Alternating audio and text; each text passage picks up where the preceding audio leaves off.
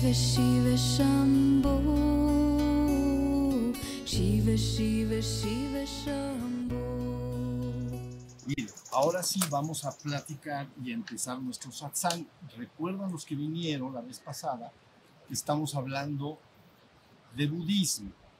Entonces, decíamos la vez pasada que el budismo puede ser entendido mucho, muy bien eh, como en tres bloques diferentes. Y dijimos la vez pasada que el primer bloque se llama Inayana, el segundo Mahayana y el tercero Vajrayana. Entonces, eh, vamos a repetir un poquito lo que dijimos la vez pasada para ponerlos al corriente y luego seguimos adelante. La vez pasada hablamos exclusivamente del Inayana. Entonces, Inayana quiere decir pequeño vehículo, Mahayana quiere decir gran vehículo, y luego el tercero se llama Vajrayana, que quiere decir en español vehículo de diamante, pero realmente quiere decir Tantra búdico. Entonces, con las dos, la plática anterior y con esta y, y con la siguiente, van a darse cuenta que los primeros dos vehículos, Inayana y Mahayana, tratan exclusivamente del despertar de la conciencia espiritual. Ellos llaman nirvana. Ahorita lo vamos a, a- a volver a tocar. Inayana y Mahayana tratan del despertar de la conciencia espiritual. Y el Vajrayana, que se llama Tantra búdico, entonces trata tanto del despertar de la conciencia espiritual como de la creación del cuerpo de luz. ¿Sale? Y ese entonces utiliza como medio exclusivo para, el para la creación del cuerpo de luz el Tantra, es decir, la activación del fuego, del fuego sagrado, tanto del fuego sagrado mm, de la madre, que está en la base del tronco y debe subir hacia arriba, como también la energía del padre que debe bajar. ¿Ya vieron? Pero entonces, hoy nos toca hablar de, de, de- de Mahayana. Pero decíamos del Inayana que deben de recordar, el marco teórico es muy sencillo. Hoy lo voy a repetir, pero no voy a entrar en él. Decíamos que en el budismo se entiende la palabra Buda como el estado despierto. Es verdad, y ahora lo van a entender más adelante, porque hay un despertar menor y un despertar mayor. El Inayana solo contempla el despertar menor. El Mahayana contempla el despertar mayor.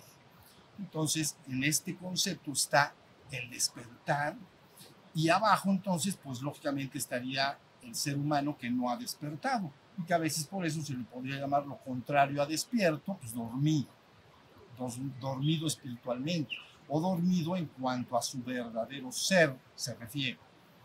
¿Ok? Decíamos también que entonces en el budismo Hinayana se describe un mapa muy sencillo de cómo ir desde el estado dormido hasta el estado despierto. Y entonces dijimos que Buda habló de esto como el acto de cruzar un río. Y dijo, si estás de este lado del río, estás en samsara.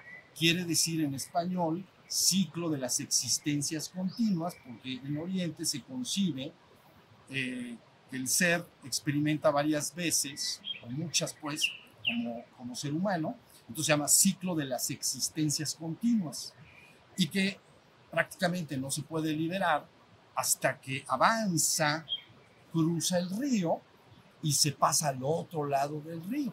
Y en el otro lado del río, entonces entra un nirvana. Entonces ya se liberó. ¿Ya vieron? Entonces, hagan de cuenta que en el Hinayana se busca la liberación personal del sufrimiento. La liberación personal del sufrimiento. Por lo tanto, es ir al nirvana como en una bicicleta. Solo me puedo ir solo. ¿Ya vieron? Bueno, y entonces ahí está el cruce hacia allá. Pero luego se aclara. Ok, ya, ya entendemos. Estamos en Samsara, donde el hombre solo experimenta aquello relacionado con el cuerpo y la mente. Fíjense bien, el hombre en la tierra está informado de lo que de de su cuerpo y de su mente. Y finalmente se termina identificando y crecer su cuerpo y su mente. Entonces un hombre dice, pues yo soy mi cuerpo, no soy ese cuerpo, no soy ese cuerpo, soy este cuerpo. Lo cual, hablando aquí en este momento, pues es verdad. Me identifico con ser mi cuerpo y también con mi mente. Porque si yo siento tristeza acá, no la siento ahí y no la siento ahí. Y si allá siente alegría o ahí siente lo que sea, no la siento yo. Aunque me la puede compartir, pero sí se entiende. Entonces, hablando a, hablando a grandes rasgos, el ser humano que se llama dormido desde el punto de vista budista es un ser humano que solo experimenta y está identificado con su cuerpo y su mente. Identificarse es creer ser eso yo creo ser mi cuerpo y creo ser mi mente. ¿Ya vieron? Bueno, y entonces ahí está. Entonces, ahora, ¿qué vamos a hacer para ir al otro lado, al nirvana? Entonces, primero, vamos a definir que la palabra nirvana del otro lado yo la he definido como extinción de los remolinos en la mente. ¿Por qué? Porque si una persona a través de la meditación y la práctica despierta su conciencia de ser, tu conciencia de ser, lo que tú eres, es aquello que en ti se da cuenta de las cosas. Tú eres naturalmente, tu conciencia es lo que eres. Entonces yo me doy cuenta de los pájaros que cantan, yo me doy cuenta de lo que suena, yo me doy cuenta del cuerpo sentado. Ese que se da cuenta, ese es tu verdadero ser, esa es tu verdadera conciencia. ¿Ya vieron? Pero en el estado del hombre que llamaríamos no, que no ha cruzado a la otra orilla, a la otra orilla, esa conciencia que ya eres de manera natural está muy revuelta con toda la información de tu cuerpo y las sensaciones de tu cuerpo y de tu mente. Está muy revuelto, porque esa conciencia que se da cuenta siempre está informada no solo por lo que pasa allá afuera, como los pájaros que cantan, sino también de las sensaciones del cuerpo. Porque si tengo frío, tengo calor, tengo hambre, tengo sed, estoy cansado, ¿no? tengo urgencia sexual, tengo ganas de ir al baño, todas esas cosas, la conciencia las está viendo. Y entonces también lo que está pasando en la mente, que es otra herramienta. El cuerpo es una herramienta para experimentar en esta realidad la conciencia, la mente también. Pero entonces esa conciencia se da cuenta de todas las emociones que continuamente están apareciendo. ¿Ya vieron? Cuando alguien vigila dentro de sí, se da cuenta que hay mucho movimiento de la mente, hay muchas emociones, hay muchos estados de ánimo. Pueden ustedes diferenciar, la emoción es algo que se puede sentir y puede a veces durar poco. Los estados de ánimo a veces son un poquito más permanentes, ¿ya vieron? A veces. un hombre abatido, a lo mejor queda abatido más tiempo, más días, semanas, lo tienes que sacar de ahí. Pero a lo mejor un hombre enojado, a lo mejor se enoja, es una emoción se enoja y al, ya se me bajó el, enojo, a la media hora o a la hora ya se le bajó, por sí que el berrinche. Entonces ya no, ya no la tiene. ¿La vieron? Entonces ve, tu conciencia, tu verdadero ser, se está dando cuenta de eso, no solo del canto de los pájaros, sino de lo que pasa en el cuerpo y de lo que está pasando en la mente, en forma de emociones y pensar, emociones y estados de ánimo. Pero también de otras operaciones de la mente, que es técnicamente lo que llamamos pensar, que es algo así como hablar. La gente lo entiende como monólogo interno. Monólogo porque lo platicas tú ahí en la cabeza. Si platicas con un tercero, no es un monólogo, porque yo te hablo a ti, tú me hablas a mí. Pero aquí adentro, pues ahí, ahí te platicas. Te puedes contestar, pero sigue siendo un monólogo porque eres tú solito yo le voy a decir a ese hijo de no sé qué, no sé cuánto, y él seguramente me va a decir que no sé qué, pero yo le voy a volver a decir, todo es un monólogo. Ya cuando vayas con él y hables y él te diga, y tú le digas, ya, entonces ya no es monólogo. Ya son dos personas comunicándose entre sí, ¿ya vieron? Entonces le llamamos ahí adentro de, nuestras, de la cabeza del ser humano, hay un monólogo interno que son palabras, pensamientos en forma de palabras y se mezclan con imágenes, ¿no? Se mezclan con recuerdos, o sea, hay como gatillos, porque yo puedo ir por la calle, me volteo y veo un coche, y ese coche es un gatillo que me recuerda a otra persona, que mi primo tiene ese coche, vive en, la Ciudad de México, yo vivo aquí en Puebla, ¿no? Pero mi primo fulanito vive en la ciudad y tiene un coche igual, ¿ya vieron? Y entonces ya se hizo un trigger, un gatillo, y entonces eso me detona pensamientos en mí de mi primo, y sucesivamente mi primo tiene amigos o una esposa, y la esposa es de Brasil, y ya vieron, ya vieron cómo se mueve la cosa. Entonces, bueno, todo esto quiere decir que el hombre en su estado natural siempre está informado de todas las sensaciones corporales y también de los contenidos de la mente, pero es tan, tanta la información que recibe de ahí que termina identificándose con ello. Dice, pues yo soy lo que pienso, yo soy lo que siento yo soy mi cuerpo. ¿Ya vieron? Pero tú eres el verdadero ser. No quiere decir que ahorita no seas tu cuerpo y tu mente, por supuesto que lo eres transitoriamente, pero tu verdadero ser espiritual está por encima del cuerpo y la mente. ¿No? Aquí lo conoces porque es el que se da cuenta. Todos tenemos ese ser ahorita ya, porque si, si nos dimos cuenta del pájaro que canta, ese es mi verdadero ser.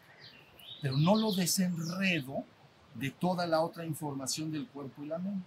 Ya, ya lo están entendiendo. Entonces, en el budismo lo que se propone es un camino de cruzar el río, que decíamos la vez pasada, en cuatro pasos. Entonces decíamos, primer paso, pues entrar en la corriente. Se le enseña a la persona, se le, les decía yo la vez pasada, se les llama rabaka, es algo así, es oyente es un escuchante que llega y escucha por primera vez la enseñanza, se sienta y, ah, y le empiezan a decir lo que estamos diciendo ahorita. Entonces, mira, ahora estate atento y ahora vigila esto y ahora lo otro. Entonces, ese oyente empieza a prender la luz de la conciencia, pero de manera voluntaria, para darse cuenta que él es esa conciencia. Yo soy el ser que se da cuenta. No soy de lo que me doy cuenta, soy el que se da cuenta. ¿Entienden? A ver, yo me doy cuenta de que ahí hay un árbol. Yo soy el sujeto. Ese árbol es un objeto. El sujeto se da cuenta del objeto. Y entonces yo soy el ser que se da cuenta y, no soy ese objeto. Ya en los estados avanzados que vamos a hablar ahora, eso cambia. Pero de momento quiero que entiendas que tú eres el que se da cuenta todo el tiempo que estás dando cuenta. Todo el tiempo. Entonces, Entrar en la corriente, que es el primer nivel que hablábamos la vez pasada, es el acto de sentarse y empezar a buscar estar atento del aquí y ahora, estar presente en el presente. Yo soy la conciencia que se da cuenta, por lo tanto, si camino, me doy cuenta de que estoy caminando y de la forma en que mi cuerpo camina. Y si me estoy vistiendo, mi conciencia se da cuenta de que me estoy vistiendo, que puedo caminar o vestirme y estar pensando en otra cosa. Entonces, el trabajo de la enseñanza es que la persona aprenda a cómo va a desenredar a su ser o espíritu, a su conciencia, y entonces ahora me identificaré con lo que soy, con la conciencia, con... Es lo que tú dices, yo soy. Por eso lo he insistido muchas veces, que cuando hay una sensación en el cuerpo, tú dices, yo siento, yo siento frío, yo siento calor, cuando algo pasa en tu mente o piensas, dices yo pienso o yo siento emociones. Fíjense bien, pero cuando te hablas la propia conciencia, dice yo qué. Yo soy, porque yo soy el que se da cuenta. No es que yo siento, no es que yo pienso, es que yo soy. Yo soy el origen de todo, yo soy el que se da cuenta. Si estamos en esto, toda la persona tiene que empezar poco a poco, eso se, empezar a, a darte cuenta que hay algo por encima del cuerpo y la mente ya lo tienes ahorita porque tú eres ese ser. Pero de lo que se trata es de que lo seas plena, total y absolutamente consciente de que eres eso. De tal manera que ya te identifiques, no con el cuerpo y la mente, sino me identifico con mi verdadero ser. Yo soy el ser. Ah, pero tengo un cuerpo. Sí, sí es verdad. Tengo una mente, claro, me han educado y he leído libros y fui al colegio y me he nutrido de pensamientos pro, o sea, de otras personas, de mi familia, pero, pero eso es como una herramienta, mi cuerpo y mi mente. ¿Ya vieron? Pero el ser que yo soy, ese es el que quiero, el que se llama rescatarlo. Por eso se dice nirvana, extinción de los remolinos en la mente, porque en el momento que tú estás despierto en plena conciencia y de repente no hay un solo pensamiento en la mente, ahí me doy claramente cuenta, yo soy. En ese momentito, por eso dije, alguno de ustedes en la meditación antes de la plática se dio cuenta que ahí adentro no había ni un pensamiento en la meditación, levanten su mano, o sea, un minuto. ¿Ya vieron? Nada más con poquitito tiempo que ahí adentro no haya pensamientos, dices, hay un vacío de pensamientos. Por eso en el budismo se le llama sunyata, así. En el hinduismo, del cual no estamos hablando ahora, se le llama muni, que es silencio. Silencio de pensamientos, vacío de pensamientos. Ahora sí estamos, por eso es entrar en el vacío. Entonces, hasta ahí va la cosa. Entonces, ya que me doy cuenta de ese estado, ese que alzaron la mano y dijeron, ya me di cuenta, aunque sea un tres segundos de que hay un estado en el que yo me doy cuenta y en la mente no hay pensamientos, es un micro nirvana chiquito. O sea, es una cosa. Eh, un micro, micro. Este, bueno, pero entonces está buenísimo. Ya que lo detectaste, pero de manera, primero es una teoría, pero luego al practicarla tienes que terminar viviendo algún día. Si practicas, lo vas a poder vivir. Algunas personas más rápido, menos rápido, pero porque tú eres ese ser. Entonces, si te lo explican bien, lo tienes que poder ubicar. Allá sé lo que yo soy. No puedo estar ahí porque de repente se me activa mi mente y me saca y, ya me distraigo, me pongo a pensar en la vida diaria y en el trabajo y las ocupaciones, la crianza de los hijos y me olvidé de mi ser. Y hice todo. Cociné, me bañé, manejé, cociné, eduqué a mis hijos, los llevé al colegio, trabajé, entregué trabajos, hice todo, fui con amigos. Pero ¿dónde estuvo tu conciencia despierta? No estuvo. ¿Ya vieron? Entonces, ah, estuviste dormido. Hasta que te vuelves a dar cuenta y dices, no estuve en ese estado están siguiendo hasta acá. Esto es, esto es bien importante. Entonces ya entré en la corriente. Esto es rápido el repaso. Entro en el repaso, digo, entro en la corriente, avanzo más y el siguiente paso ellos le llaman el que regresa una sola vez más. Así le llaman. Entonces dicen, quiere decir que ya la persona está hace casi la mitad del día, ya está en conciencia, ya está despierto. Y y entiendan bien que al estar consciente y despierto no quiere decir que no puedas usar tu mente y que no puedas trabajar y que no puedas convivir con otros, pero siempre por atrás de esa actividad de la mente, trabajando, conviviendo con la familia, todo, atrás está el ser que yo soy. O sea, me callo y ahí está el ser. ¿Ya vieron? Siempre está el ser ahí, aunque hable y conviva con los demás.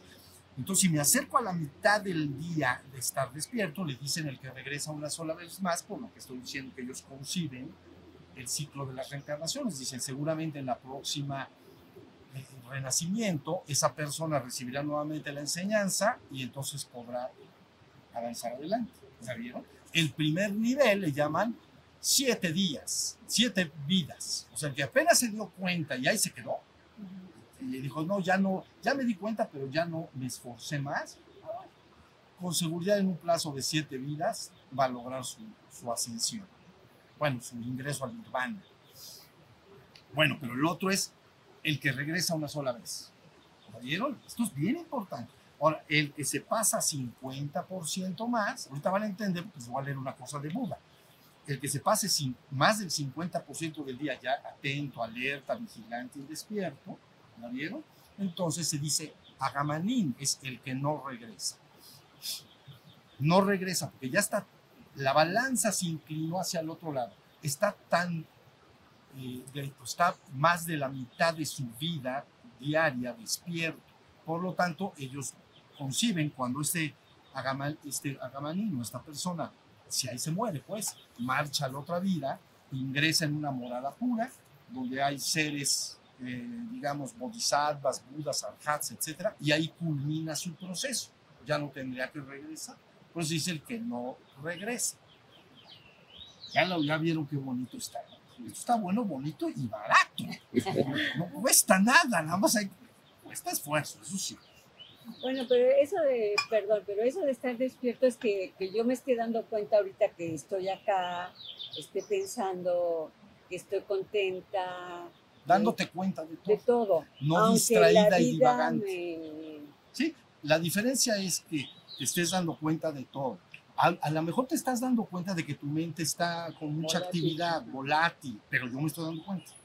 Si no me doy cuenta, me voy con lo volátil y entonces ya no me estoy dando cuenta. ¿Ya entendieron? Ahora, les sigo explicando, eso es importante. Ahora, ya rebaso más del 50%, me convierto entonces en un agamanina, el que no regresa.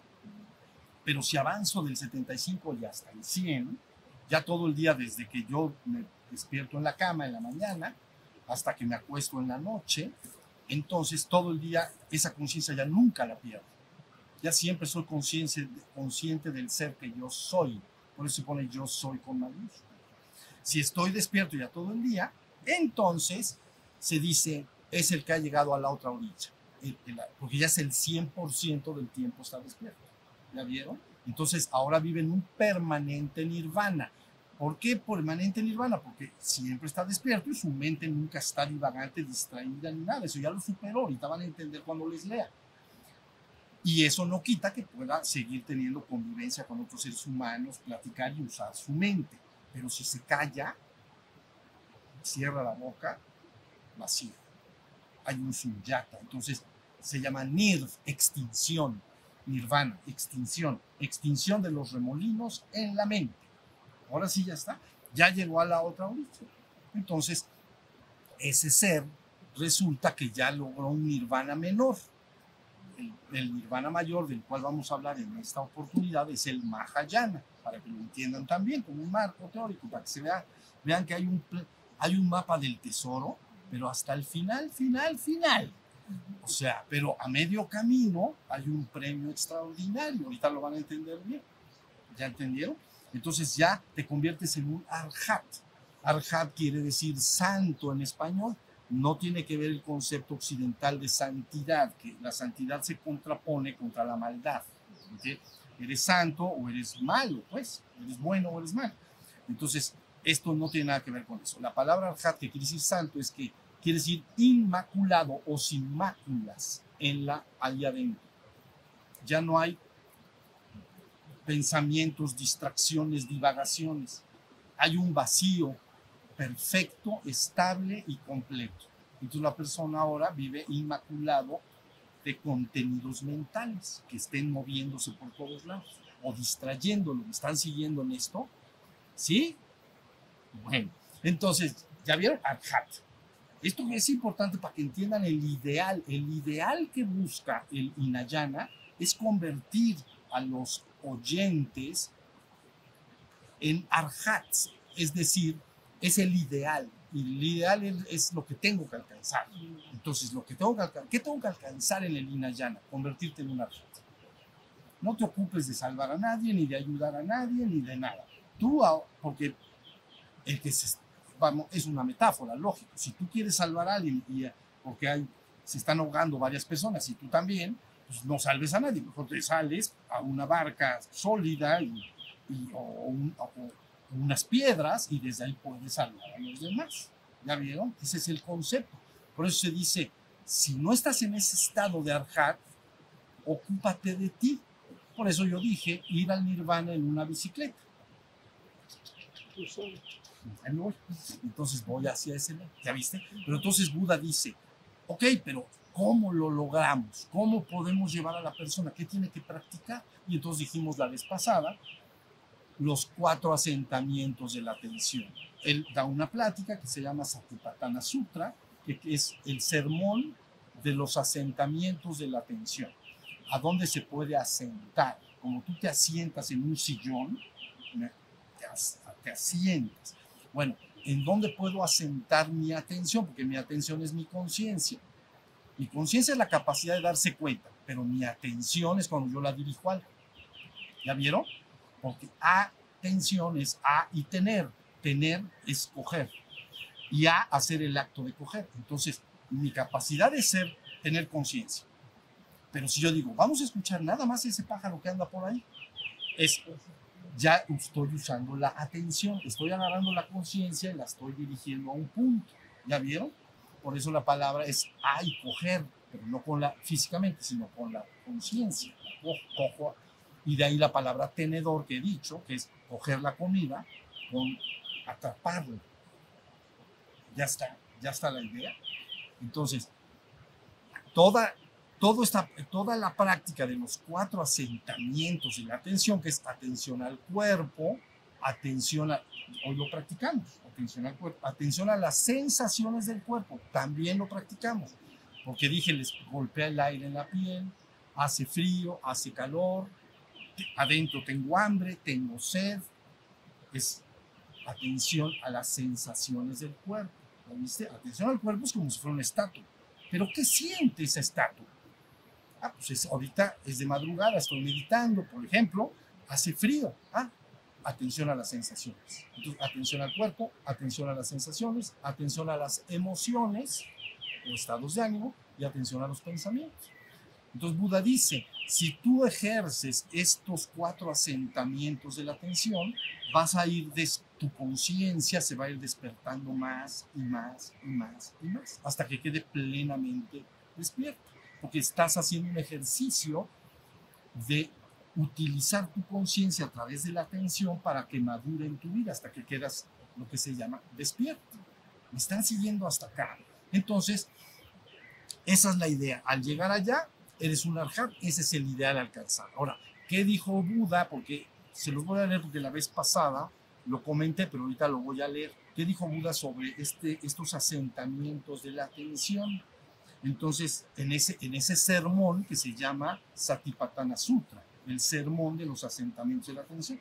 Entonces yo el, el siglo pasado escribí este libro, siglo pasado, y entonces se llama El despertar de la conciencia espiritual de acuerdo al budismo Hinayana y Mahayana. Muy oportuno para que lo puedan, usted está en línea, si no lo tienen físicamente, no importa, porque está en línea, para unirlo a las pláticas que estamos dando. ¿Ya vieron? El despertar de la conciencia espiritual de acuerdo al budismo Hinayana y Mahayana. ¿Estamos? Pero ahí les va lo que dice Buda y ya, nos pasamos al Mahayana. ¿Listo? Bueno, primero dice una cosa chiquita que eso se las quiero leer porque son dos renglones. Muy bonito, dice, los budas solo señalan el camino. Procuraos vuestra salvación con diligencia. ¿Vieron? No dice el Buda, porque el Buda sería él, y que nadie es Buda más que él. Y él está diciendo los Budas, porque todos los que van y llegan a la otra orilla, que se convierten en arhats y luego avanzan y finalmente llegan a ser Budas perfectos consumados, entonces son los Budas. Nosotros, los, el ser humano actual, son los futuros Budas. ¿Ya entienden? En el futuro todos, quieran o no quieran, serán budas. Pero si quieren, pero, pero de todas maneras, claro que quieren. Entonces, ahí les va. Ok, dice, comentario de Buda sobre los cuatro asentamientos de la atención. Siguen bien porque esto está bien fácil, pero lo, comentario de Buda sobre los cuatro asentamientos de la atención. ¿Estamos? Atención al cuerpo, atención a las sensaciones, atención a las emociones, atención a los pensamientos. Dice, quien pase siete años cultivando de este modo los cuatro asentamientos de la atención, puede esperar recoger de dos frutos uno. El conocimiento perfecto, ese es el estado de Arhat el conocimiento perfecto en esta misma existencia se llama conocimiento perfecto porque conozco perfectamente lo que es el nirvana. ¿Ya vieron? El conocimiento perfecto en esta misma existencia, o bien si aún hay residuo en él de si, si, aún hay en él residuos de existencia o impurezas en la mente, el estado de el que no regresa. Ya se los dije cuál es ese. ¿No? El que ya se despertó más del 50%. Pero dice, aún hay residuos de existencia, es decir, que adentro de él todavía la mente a veces se distrae, se duerme, pero nada más está la mitad despierto y la mitad dormido. Este, ¿Sí me están siguiendo? Buenísimo esto. Dice, pero ¿qué digo siete años? Quien pase seis años, o cinco, o cuatro, o tres, o dos, o un años solo, cultivando de este modo los cuatro asentamientos de la atención, puede esperar recoger de dos frutos uno, el conocimiento perfecto en esta misma existencia, o bien, si aún hay en él residuos de existencia, el estado de el que no regresa. ¿Qué digo un año? Quien pase siete meses cultivando de este modo los cuatro asentamientos de la atención, puede esperar recoger de dos frutos uno, el conocimiento perfecto en esta misma existencia o el estado de el que no regresa. ¿Qué digo? Siete meses. Quien pase seis meses, cinco meses, cuatro meses, tres meses, dos meses o un solo mes o solamente 15 días, cultivando de este modo estos cuatro asentamientos de la atención, puede esperar recoger de dos frutos uno, el conocimiento perfecto en esta misma existencia o el estado de el que no regresa. Lo pusieron ya bien baratito. De 7 años a 15 días. Es la ganga, ¿me entiendes? Es ganga. La. Es- es- está exacto, está en sale.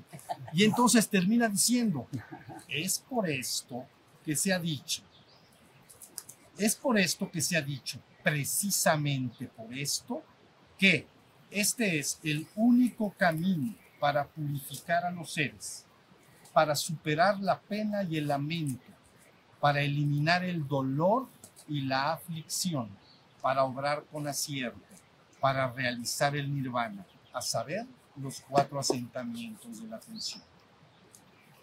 Se los voy a volver a leer, nada más, eso, así sentaditos. Es por esto que se ha dicho, después de que le bajó de 7 años a 15 días, es por esto que se ha dicho, precisamente por esto, que este es el único camino para purificar a los seres, para superar la pena y el lamento, para eliminar el dolor y la aflicción, para obrar con acierto, para realizar el nirvana, a saber, los cuatro asentamientos de la atención. Ahí está. Ahora, que la ponga baratita no quiere decir que sea tan baratita. Quiere decir que esos 15 días tendrías que estar los 15 días despierto. ¿Ya viste? Y entonces ya estás despierto. Ya, es- ya, ya eres o de los que no regresan, según esta, visión, vamos a decir, de- del budismo, o el conocimiento perfecto. Ya estoy en nirvana. Pero ya estoy 15 días despierto. En ocasiones aparecen pensamientos y mente, pero yo ya sigo despierto. Y me quiere distraer, pero no me dejo. Sigo atento, alerta, vigilante. O a veces se apaga la mente y entro en ese nirv, en esa extinción de los remolinos en la mente. Hay vacío interior. Entonces, 15 días ahí, bye bye. Vas en tu bicicleta, ¿me entiendes? Y les haces así. Chao, bambinos, nos vemos luego. Otros se van a ocupar de llevar a los demás, pero tú, mientras te vas en tu bicicleta, ¿ya viste? Ahí se ven, ahí se ven. Así sería la historia. Está bien barato y bien claro. ¿Ya vieron? Y, y aquí hay otro comentario más pequeño de Nagarjuna. Nagarjuna es un gran, gran maestro del budismo que fundó una escuela que se llama Madhyamaka ahí en el siglo II y III. Es un gran, gran maestro, muy importante. Entonces él dice esto, fíjense. Los cuatro recuerdos o cuatro asentamientos de la atención han demostrado ser inequívocamente el único sendero atravesado por los Budas. Mantén celosa vigilancia sobre ellos en todo momento. A través del descuido aquí, todos los esfuerzos espirituales se tornan infructíferos. Es la atención continua lo que se llama no ser distraído. Eso. Si tú dices, ¿qué es estar despierto? No seas distraído. Estate siempre presente en el presente, consciente de todo. Entonces no soy distraído. Pero ve lo que dice. Los cuatro asentamientos o recuerdos de la atención han demostrado ser inequívocamente el único sendero atravesado por los budas. Nuevamente se vuelve a insistir el proceso de que todos los seres humanos deben finalmente, cuando así lo decidan, suspender el ciclo de los renacimientos continuos, avanzar hacia el estado de nirvana menor y de ahí avanzar hacia el estado de Buda, que es lo que voy a explicar en este momento. ¿Ya vieron? Entonces dice, es el único sendero atravesado por los Budas. Mantén celosa vigilancia sobre ellos en todo momento. Los asentamientos de la atención, atención al cuerpo, a las sensaciones, para que la conciencia esté alerta, atenta y vigilante. A través del descuido aquí, es decir, ya me valió, y puedo pensar quién sabe en qué cosa, pasan dos semanas y no me acuerdo ni que tengo que estar atento. Ya hasta estar, hasta acordarme de que estoy atento, ya se me olvidó. Dice, a través del descuido aquí, todos los esfuerzos espirituales se tornan infructíferos. Es la atención continua lo que se llama no ser distraído. Ahí está. Eso es lo que se tiene. ¿Ya vieron? Eso es lo que se tiene. No es que está bien, pero bien claro lo que se tiene que ver. Entonces ahí se llega a ese estado ideal, vamos a decir, ¿no?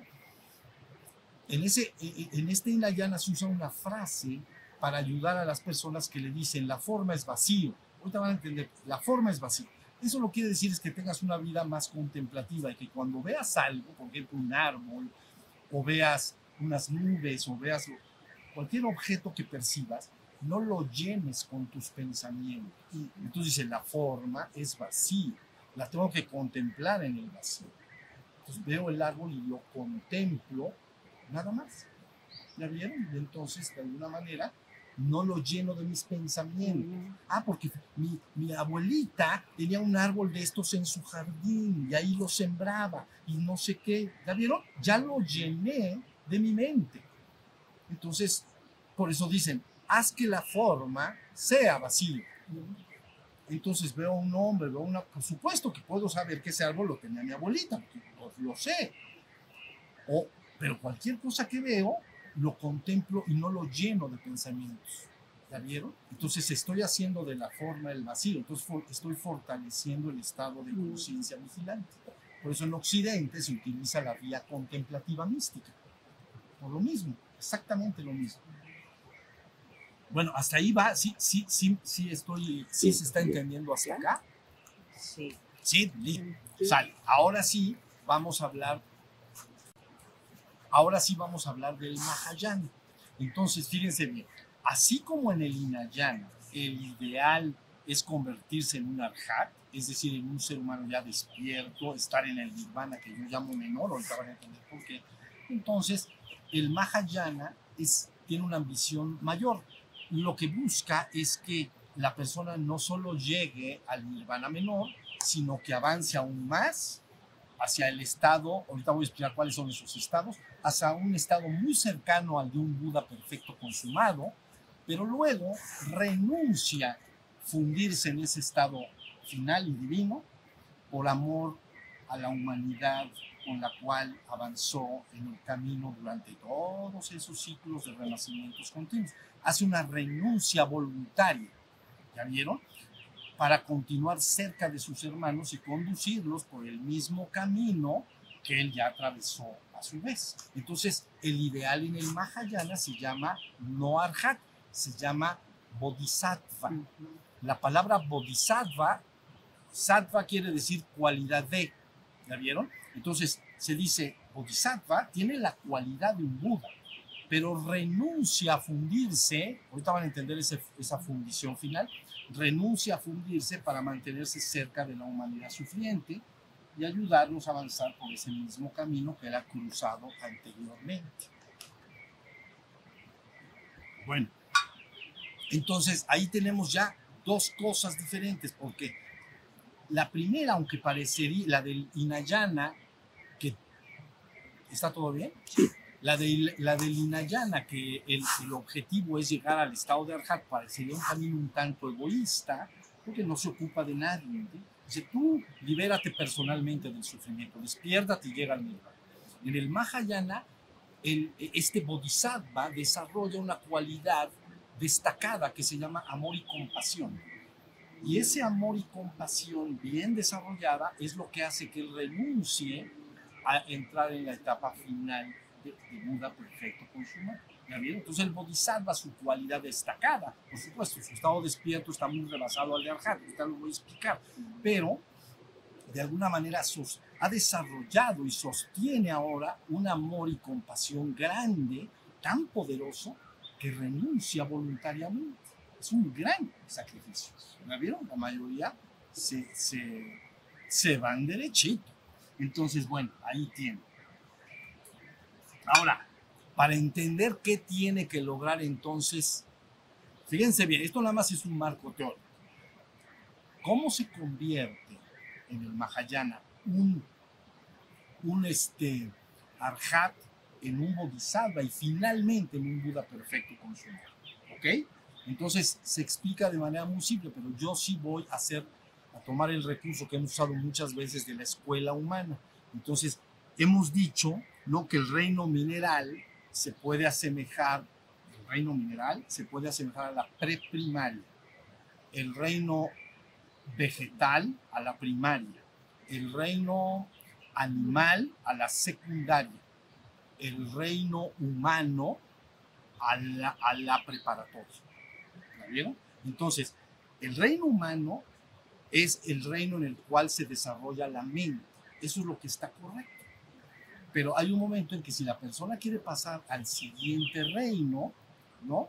Que es el reino espiritual y luego divino, entonces, para pasar ahí, entonces, de alguna manera tiene que hacer el esfuerzo para despertar su conciencia y entrar a la licenciatura en estos términos que estoy hablando.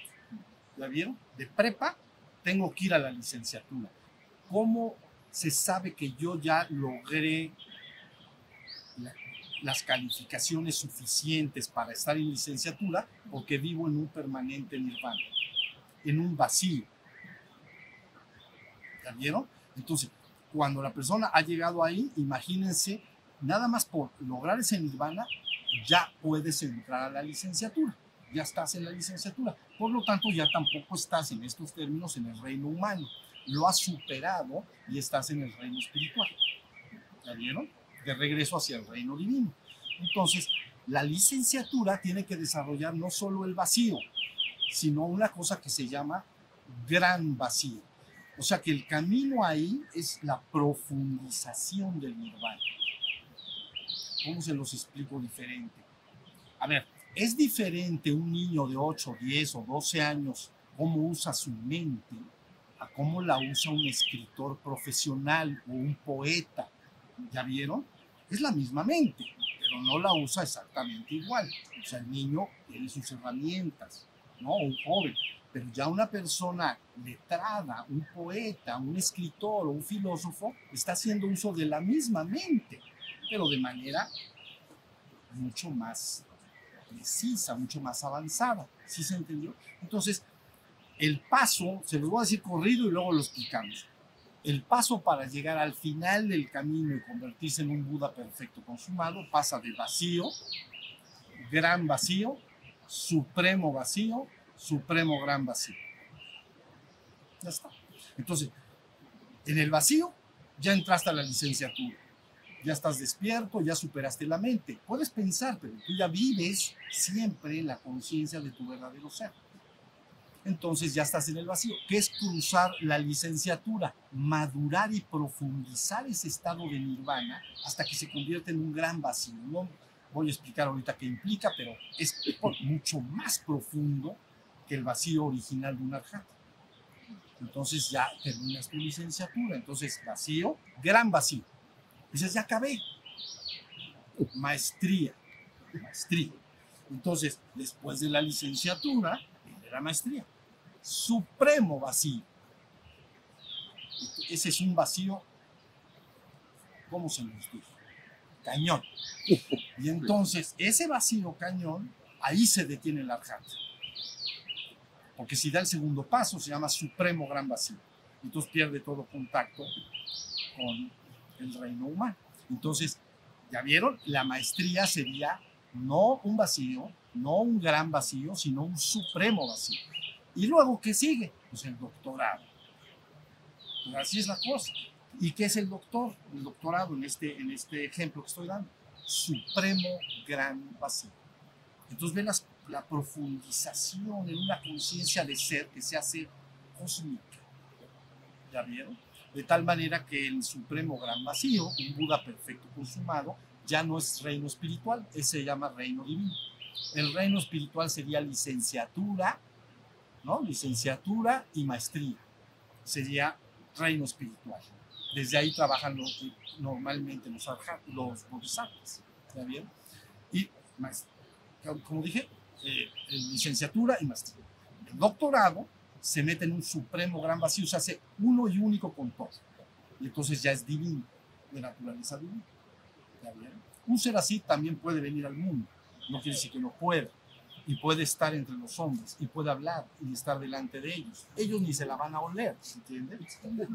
No, se la van a oler, porque va a parecer un hombre igual que todos, pero no es exactamente es igual en esencia. Todos somos eso. Todos somos la divinidad. Todos somos el uno y único. La única diferencia es que unos lo saben, los otros no. Pero eso no te hace diferente. En esencialmente ya lo eres. No, no es algo que vas a ganar. Ya lo, ya lo eres. Diría yo, lo vas a recordar. ¿Ya vieron? Entonces lo voy recordando. ¿Y cómo? Profundizando en esos cuatro niveles de vacío cada vez más poderoso. Estar más en la conciencia de ser, pero más cósmicamente hablando. ¿Ya vieron? Por ahí el gran vacío, supremo vacío, me empiezo a sentir uno con toda la existencia, ¿no? Y luego, supremo gran vacío, empiezo a, a vivir lo que se llama la trascendencia, el reino literalmente divino. Y entonces ahí termina el viaje, un viaje, termina un viaje. Y entonces ya es doctor. Ahora tú dices, ¿cuál es tu destino del ser humano? Eso. Lo que, no es que lo quieras o no, es que esa es la voluntad del absoluto en sus operaciones. Entonces todo el hombre, el ser humano, tarde o temprano es llamado, primero de manera individual, pero yo estoy queriendo hacer, no estoy queriendo, estoy haciendo un llamado colectivo para que no sean individuos los que se pasen a la, a, a la licenciatura, sino a todos de una vez. Estaría buenísimo, ¿no? Y entonces el ser humano sería llamado y haría los esfuerzos necesarios para ascender al siguiente reino espiritual. En términos cristianos, del cual no estamos hablando, se llamaría, la humanidad sería redimida. Redimere viene de emere, que es coger, y re nuevamente, porque de ahí vienes y ahí vas a regresar. Entonces se llama retomar a la humanidad y llevarla al siguiente reino, pero de manera colectiva. ¿Ya vieron? ¿No está sabroso? Sí. Sabrosísimo. Entonces, de lo único que se... Y, y, y, no tiene que haber preocupación. Fíjense bien, la mayor preocupación de los, de los que recién se ponen en contacto con la enseñanza es que temen que, que, que no están, que es difícil y que no están pudiendo y como si se les fuera a dejar así reprobados como estás reprobado y vas para afuera. Pero eso no va a suceder. Si la persona quiere en su corazón pasar a la licenciatura, no se le suelta más hasta que lo logra. ¿Entienden? No es de que ching, no puedo y entonces voy a fracasar y, y, ahora sí que se va a ir la ola y ya todos se van al, al, al, al reino espiritual y a mí me dejaron ahí tirado como... No, no, no, no, no, no. Eso no, no va a pasar. Lo que sí puede pasar es que si tú decides permanecer en el reino humano y decir eso no me interesa, ¿ah? porque eres libre y se respeta tu libertad. Y si tú dices yo todavía quiero seguir experimentando en el reino humano y solo me interesa el reino humano y las cosas del mundo, nadie te está juzgando ni nadie te está diciendo que estás bien o mal. Tú libremente estás decidiendo permanecer en una plataforma de experiencia. ¿Ya vieron? Pero si tu corazón te dice, yo sí quiero. Es, eso es como que me apunto. ¿Ya vieron? Yo me apunto. Oye, pero está pelón. Bueno, está pelón y qué. Pero primero me tengo que apuntar. Si no me apunto, entonces sí se van. Entonces, yo ya me apunté. Entonces, si estás apuntado, no se te puede soltar más. No se puede. Ustedes háganme caso en lo que yo les digo. No se te puede soltar. Si tú decides en tu corazón tomar esta ola que estamos iniciando ahora para ir al siguiente reino de manera colectiva. Entonces, tú tranquilo, pero eso sí, tienes que tener la intención en tu corazón. Entonces, tienes que practicar. Entonces, aquí o más allá, después de esta vida, donde sea, recibirás la ayuda suficiente, el amor y el cariño, la enseñanza apropiada para que sigas consolidando tu regreso hasta que puedas estabilizar tu conciencia en el reino espiritual. ¿Ya vieron? yo dije la vez pasada y luego veremos para qué les útil. ¿Se acuerdan que dije eso? ¿Para qué, para qué sirves? Dije. Pero eso es verdad, porque una vez que uno llega a una plataforma superior, puede decidir cómo va a colaborar con los que no han llegado, por ejemplo. ¿Vieron? Es como aquel muchacho que avanzó más allá de preparatoria y llegó a la licenciatura, dos muchachos. Y uno, bueno, pues ya no se interesa mucho en el colegio preparatorio en el que estudió, pero otro dice, oye, me voy a convertir en profesor de, de esa preparatoria. ¿Ya viste? Entonces, ¿para qué sirves? Y eso tu interior se te va a dictar qué es lo que vas a hacer. ¿Ya viste? Siempre es tu interior el que te dicta.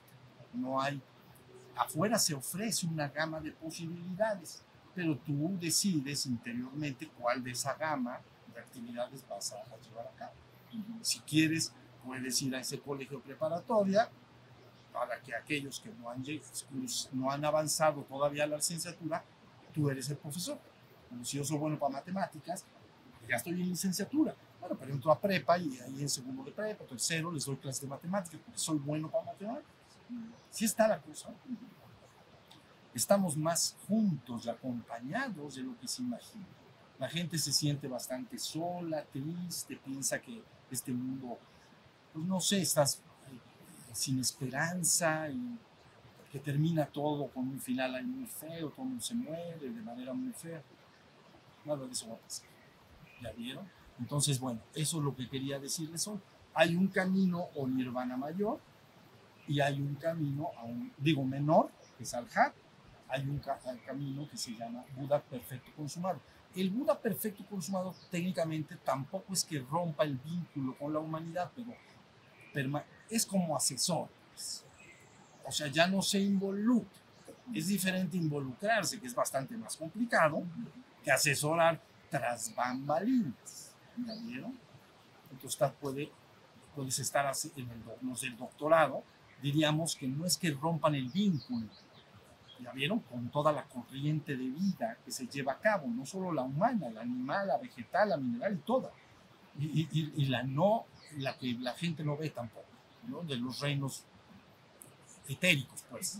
Entonces, todo está plagado de vida y de, y de seres en proceso de evolución. Entonces, los doctorados no es técnicamente que se, que se desliguen, pero permanecen en una región como asesores. Pero ya hicieron mucha talacha. ¿verdad? Luego puede pasar también que uno todavía más arriba del doctorado, que esto no se acaba fácil, puede hacer presencia en cualquier plataforma existencial para llevar a cabo algún trabajo específico. Maestro, son los que asesoran a los. Sí, los que están ahí más arriba, el doctorado o arriba, asesoran a los bodhisattvas. Y entonces los bodhisattvas hacen la labor y el trabajo, vamos a decir, formal. ¿Ya vieron? En cualquier plataforma existencial. Entonces, esto yo les digo, lo que el ser humano común y corriente concibe que es la vida, ¿cómo decirles?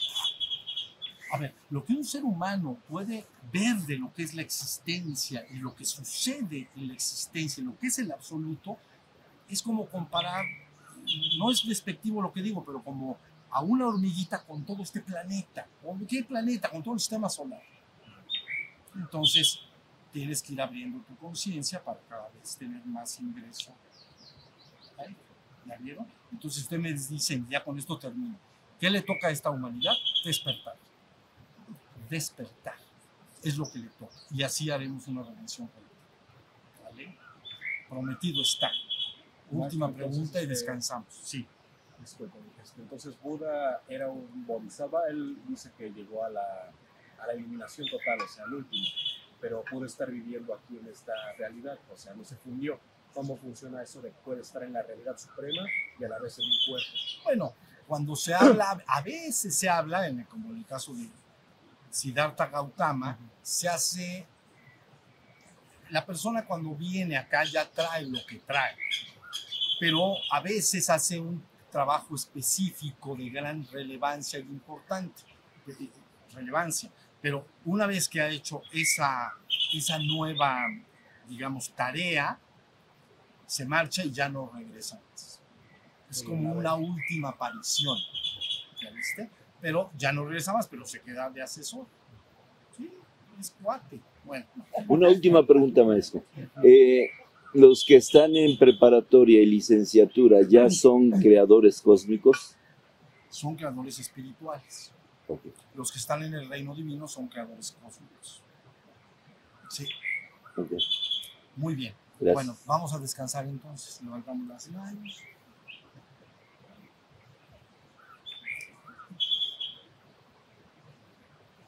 Qué futuro, qué cosa tan linda.